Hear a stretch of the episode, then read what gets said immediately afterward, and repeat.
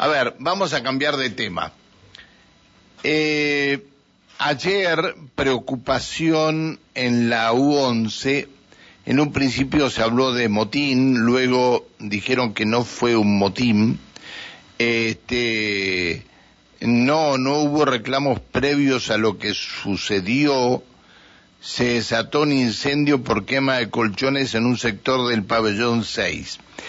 El pabellón 6 es un, este, un lugar de celdas individuales, eh, no es apto para detenidos, pero ante la superpoblación de internos se los aloja allí por inconductas.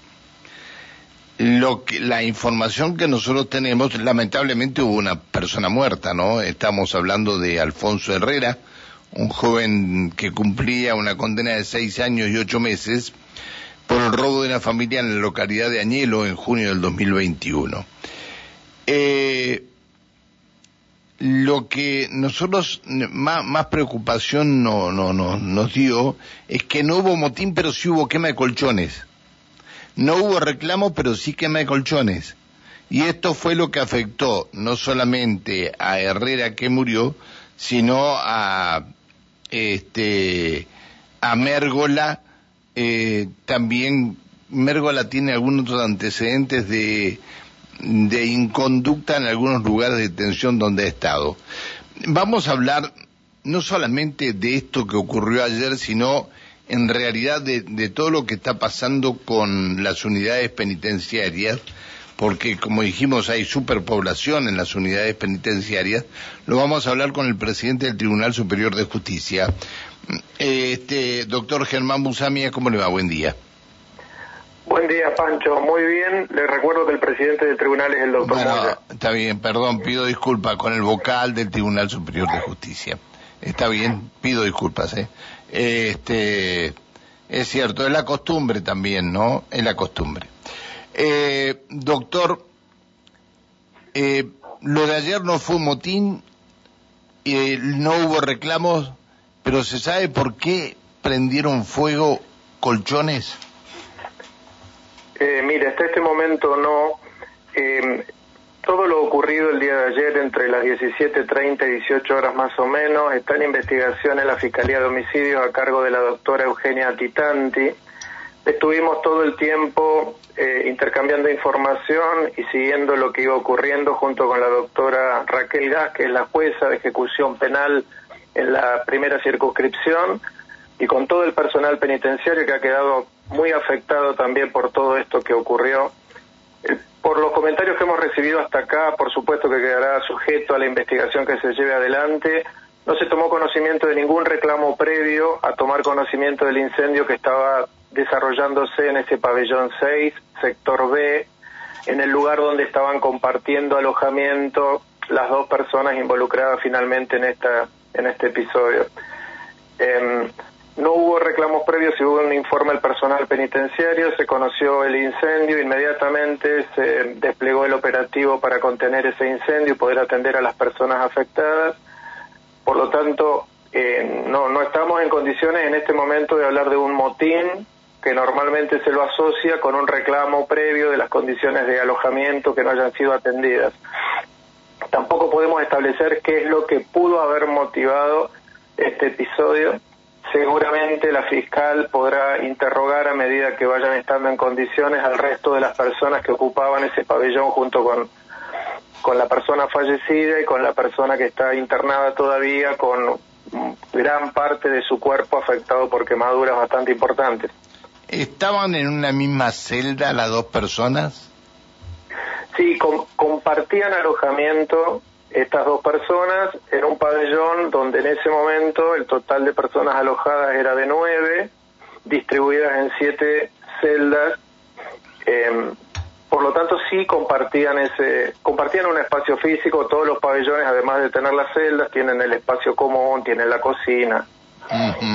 eh, si es un lugar de celdas individuales, la pregunta sería ¿por qué había dos personas alojadas?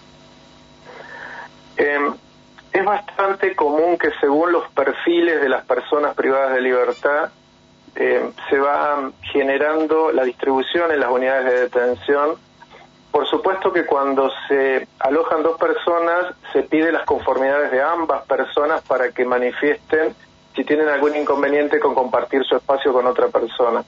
Según lo que me informó el personal penitenciario ayer, tanto eh, la persona finalmente fallecida como la persona herida habían prestado conformidad recíprocamente por compartir ese espacio de alojamiento. Eh, así que, si usted me pregunta por qué, es bastante complejo a nivel provincial la distribución de las personas privadas de libertad condenadas, eh, porque no solamente es un tema de ocupación en sí mismo, sino es un tema de perfiles, de armonía en un pabellón, si usted ve la foto de las 11 unidades de detención a nivel provincial el día de hoy, va a poder comprobar que en algunos lugares hay concentración de personas privadas de libertad, en otro lugar hay una dispersión y usted podría decir, pero acá podría alojarse alguien más y la experiencia penitenciaria y las indicaciones que van dando las juezas de ejecución va haciendo que se distribuya conforme a mantener en armonía y pacificadas todas las unidades de detención de la provincia. Bien, a ver, este, a ver si usted eh, recibió información, porque nosotros todavía no, no lo hemos podido verificar esto. Se conoció la muerte de Víctor Alfonso Herrera y en la unidad 22, hay, la unidad 22 está en Cutralcó, ¿no? Sí, sí. Y allí está alojado un hermano de Víctor Alfonso Herrera y hubo alguna, este, algunos reclamos. ¿Sabe algo usted de esto? No, no por el momento puntualmente, sí por supuesto tomamos conocimiento que en cuanto se contactó a las respectivas familias para informar la situación que había ocurrido, por supuesto que el impacto familiar es, ha sido enorme, ambas personas tienen familia, por lo tanto eh, es, es, imaginable que puede haber eh, todo tipo de reacciones ante estas situaciones tan grave la pérdida de la vida del señor Herrera como las graves lesiones que ha sufrido el señor Mergol. Está bien. Eh, mm, doctor, usted habló de la eh, población en las unidades carcelarias. Eh, hay, de acuerdo a las informaciones que a nosotros nos llegan, es decir, las comisarías no tendrían que tener este, condenados en sus calabozos y algunas comisarías tienen condenados en sus calabozos. Pero en las unidades eh, como la U22, como la U11, que son para personas condenadas, se habla de una superpoblación. ¿Es así esto? Usted dijo que en algunas se veía este, una superpoblación y en otras no. Eh, ¿Cuántos? Eh, hay un número que nosotros tenemos no es que manejemos todos los números, pero que nosotros tenemos. Habría unas 500 plazas disponibles en las cárceles que, que maneja este, la, la policía de la provincia, pero existirían 550 condenados. Aparte hay 80 personas en comisarías de la provincia. ¿Esto es así? Sí, sí. Los números coinciden con el informe emitido por Dirección Unidades de Detención el lunes de la semana pasada. Está muy bien la diferencia que hace usted entre personas condenadas con sentencia firme que se han constituido detenidas ante juezas de ejecución y han ingresado a unidades de detención de la provincia.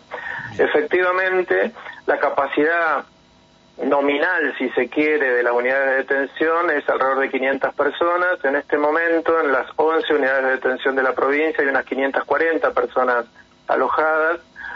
Justamente con esta, con este mismo eh, visión que le contaba al principio de que el personal penitenciario va viendo según los perfiles de las personas, en muchas ocasiones según los pedidos que hacen las personas privadas de libertad y sus respectivas familias, es muy común que las personas soliciten la proximidad con sus familias, eh, hay unidades que no tienen capacidad, entonces se va tratando de construir con la mayor armonía posible y el mayor respeto a los derechos de todas las personas privadas de libertad la distribución en las unidades de detención.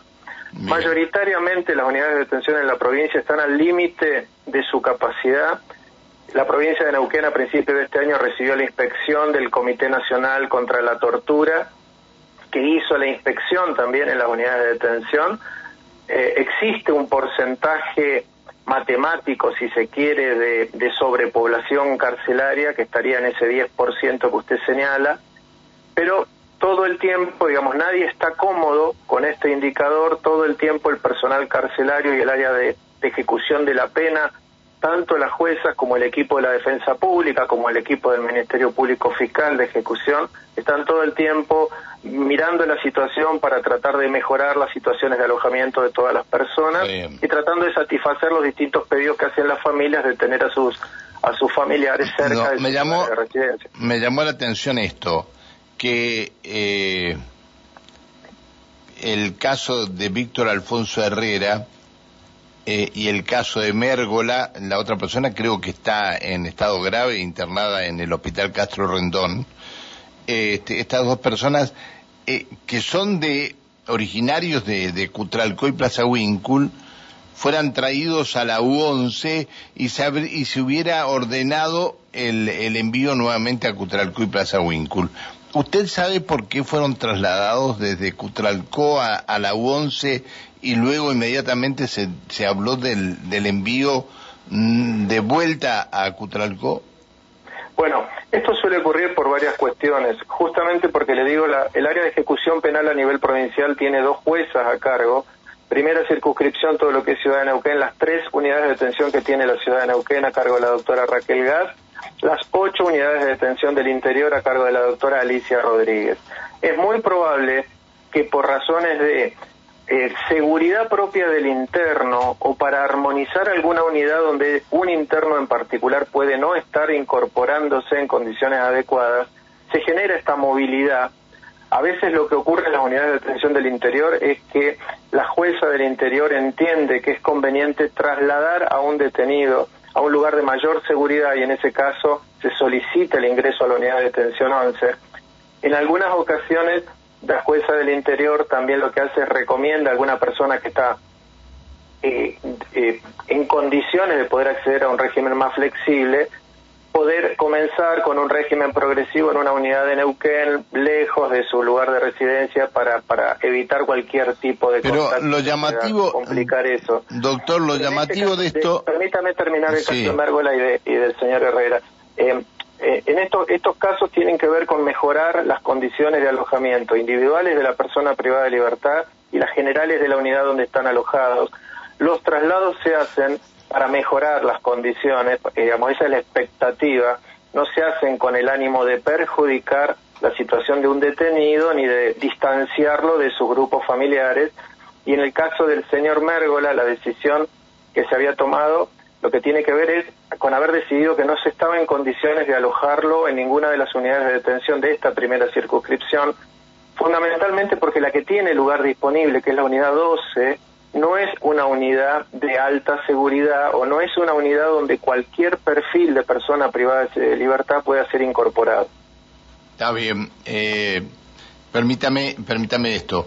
Eh, si bien, y reitero, este, el pabellón 6, en las celdas son individuales, había dos personas en una de esas celdas. Eh, con respecto a la unidad 22, un interno eh, quemó un colchón anoche en la, en la unidad 22 por esto que sucedió aquí en, este, en, en, en la, en la unidad 11. Eh, lo, lo, último que le quiero preguntar es esto.